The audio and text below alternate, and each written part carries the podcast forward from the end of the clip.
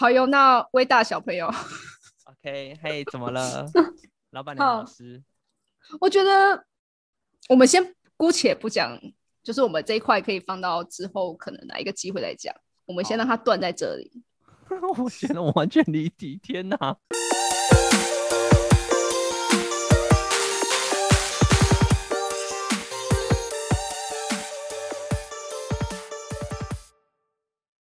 请问我可以直言，还是我要包装？你想要哪一个？当然是直言啦、五二人的直言不是是最好的吗？好，那我包装一下好了。嗯现在是怎样？我刚刚讲的东西是是，你有你有听到正确听到我在讲什么吗？不然我再邀请你讲话一次好了。啊，你刚刚说什么呢？不好意思，我刚刚是说说实话，不用包装吗？不用就是打一个蝴蝶结这样子的感觉吗？但现在就有点尴尬了，对不对？我们可以尴尬下去，没有问题。对怎，么样？喉咙有定义啊，没在怕。好，我也是哎、哦，一起 一起一起看不尴尬。是弗列斯是不是？哦，不是福彦，福彦是这个超好笑，你就看着，你就是跟他视讯嘛，然后你就安静，然后你就看着他，他说怎样怎样怎样？嗯，对对对，他就会开始很慌张。我想说，没有啊，就稍微等一下而已，对，他就很慌张，不要这样子一直欺负喉咙空白的，这样真的很要求。而且他是全空，对啊，所以很要求啊。怎么了吗？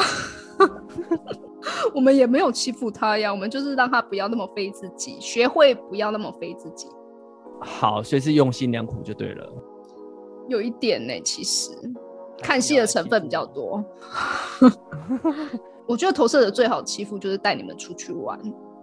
哈，你这很要求我们，真的很容易累。你在那边我们不要再玩那 你完全讲到就是我们的投射者的最阴暗的地方，就是干我们真的很容易累。就是让你们好好动脑，我们脑又没办法一直就是一直在那边跟你玩这种叠对叠。我们没有在叠对叠，我们只是问答而已，你们就觉得我们在叠对叠，是不是我？们就很想要闪那个题目，你知道吗？那个题目来就可能想说啊，闪一下就是闪过第一题，可能未必闪过第二题啊。哦，不会，我们会把你整个人抓过来说 Answer me。我们想要帮助你成功啊！我们投射者都是这样子，你有问题，你好沉重哦。我们要帮助你解决啊！你解决不就是可以让自己迈向人生的康庄大道吗？我们的瓶盖工厂大概会讲五十次。我在瓶盖工厂那一天的发言言论，我其实知道志豪啦，就是 OK，我可以猜出谁是志豪，对，但然后佳玉比较猜不出来，因为他真的是比较低调的人啊。弗列斯或燕人话就不用讲了，嗯所以那一天就是坐在角落的这个这位同学，谁？就是一直在观察 everybody，哦对，就是在下我本人。然后很安静，不知道是不是真避暑还是怎么样，就是很安静。我有点尴尬的点是要我选位置的时候，大家为什么要为难我？为什么？哎、你们那边很挤嘞，然后硬要我塞一个位置，哦，OK，好尴尬哦那边哪里都会很挤啊。就嗯，我不是可以坐在佳玉旁边之类的吗？哦，你一定会被安排坐中间的啊、就是坐在一个很奇怪的位置，然后 就想说到底在干嘛？然后就又不能想说、啊怎么办怎么办，好好啊啊，好好要要入座吗？哦好，只能入座，内心戏演很多。就是很爱为难人吗？对啦，那一天就是两个显示者，两个投射者，对然后两个生产者，哇哦，对然后集体为难我这样。对，而且我们镭射光就一直扫射。对，到底有多好奇？不过就是一个五二人，你们应该更好奇的应该是二五人。对，而且我们那一天还就是全部都是和谐人生角色。哎、我想要了解一下什么，就是你可以跟大家讲一下你惊讶的这个点吗？就是哎、诶你惊讶说大家全部都和谐角色这个点。哦，因为人类图来说，我们人生角色总共有分十二个，然后以人类图来说，一跟四是共振，二跟五是共振，三跟六是共振，就是会有对应的人生角色，比如说是一四啦，或二五、五二、三六或六三，然后最后一个是四一，这六组人其实在人类图来讲是非常稀少的。然后大多数的人都是另外一边，就是可能是三五啊、二四之类的，就是他们就是不是和谐的人生角色，所以他们比如说好，假设三跟五好了，三跟六共振，五跟二共振，所以三跟五本身是不共振的，但是它存在于这个人的身体，所以他会做出一些比较矛盾的行为。那我们人类图来说，我们这一群人就比较存在于，应该说比较少吧，比较少会有这种行为，相较不存在这种行为。那这些人都很少。那既然我们那一桌五个人其实都是和谐人生角色的时候，哦，就觉得嗯很有趣。哦，你一语道破，哎，这就是投射者的威力。哎，真的吗？你刚刚不是一语道破了吗？我不知道，我就是想到什么就讲什么而已。没关系，我们旁边的人会帮你，就是抓到一些重点。好，太棒了。所以其实那一桌，我们那一天是真的蛮有趣的啦，就是全部人就是聚集在那一桌。好，就是继续要聊聊大卫啦。然后大卫从头到尾坐在我的右手边，非常的安静。Yes，你在干嘛？呃，第一个就是投射者。其实我从一开始学人类图之前，我真的是非常非常 extremely 话痨。OK，一直苦涩。对，然后一直看到不，你就这样不 OK 啊？你白痴吗？这怎么会这样子？这在搞什么？神经病吧？这然后我就时时不时我就会狂喷。哦，你这样不行。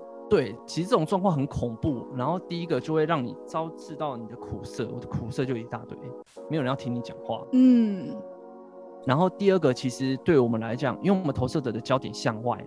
你不会懂得把焦点投射到你身上的时候，你的能，你你整个能量会涣散掉。第一个，我们找不到自己之外，然后我们还会很累，因为我们都太想要去帮别人解决问题，但殊不知真的一大堆问题哦。所以后来我就是学的自己就是安静，真的，大家其实有时候讲一讲，其实自己会讲出自己要的答案。那他如果讲出来，那就 OK。如果他真的讲不出来，一直在兜圈的话，我再提点他一下，通常他就会讲出来。所以你那天坐在我右手边的时候，你是在观察这些人在干嘛？这样？嗯，对。其实我就是非常喜欢观察人，然后我就会看每一个人的讲话方式是怎么样，然后以及他现在。思考到哪边，然后有没有卡住的点，然后以及最后就是我能不能帮他帮他点什么吧。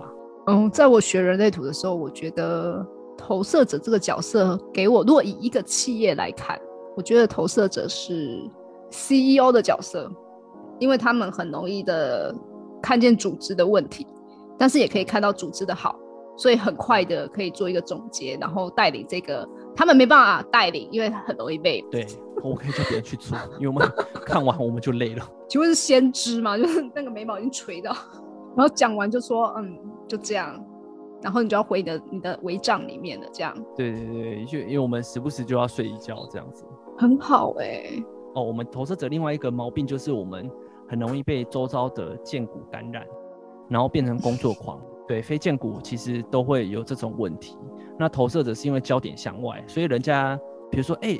你做什么？然后因为焦点向外，你觉得要帮他什么？然后你你又受到他的剑骨感染吧？我觉得“感染”这个字可能会更好一点。然后你就拼了命想要去做，然后真的会累死。就是把自己当生产者在用。对，就这样。因为你不懂，当我们投射者不懂得把焦点拉到自己身上的时候，超级常出现这种状况。就我现在学下来，然后看到周遭的投射者，其实真的。基本上我看到都是无一幸免。如果你没有懂得学习把焦点向内的话，你永远投出去的那个焦点只会让你得到苦涩，然后让你累死，得不偿失啦。就这样事倍功半。对啊，那何苦呢？那我就干脆不讲话。哦，所以你那一天的一个状态是先观察再讲话，等别人邀请你。嗯嗯嗯，就是我会去观察大家的状况是什么，然后如果真的有要帮忙。我再讲当天的那个餐桌上面，我们就单纯的聊聊，就是你你那一天在餐桌上面跟我碰面的一个一个过程，你你的想法是什么？你有什么样的看法？观察到什么？我觉得应该大家都对你很好奇吧？对，没有见过你，然后大家会一直去问你问题，然后一直逼逼你回答问题。然后因为你初来乍到嘛，所以你就想说，哎，干是怎样？为什么一直又有问题？真的，到到底在干嘛？为什么？然后看到你就是想要躲起来，但是躲不起来，因为你坐在最中间。就他们可以就是直接弄了一个最中间的位置给你坐，所以你是闪不了的。对，陷阱哎，真的很可怕。对，但是我已经有知道，所以我就不会特地把我的目光投到你身上。这也是投射者的一个贴心之处。谁叫我是追温群的投射者？没有啦，因为我们自己知道，尤其是纯生，其实很怕我们这种镭射光的眼神。不是说我们这个镭射光眼神有多屌多威能，不是。其实，其实我们那个镭射光的眼神是会让人家害怕的，就是那个恐惧感，你们是被我们看到就会觉得有恐惧。那其实我就会不觉得这个是好事，因为你如果真的没有很放松。很放心、很心安的状况，在一个环境里面，你们是没有办法讲出真心话的。那对我而言，我能做到就是不要直接看着你们，然后你们真的有问题，我们再引发发言，这样就好就是我们那天算是彼此的一个真正的打照面啊。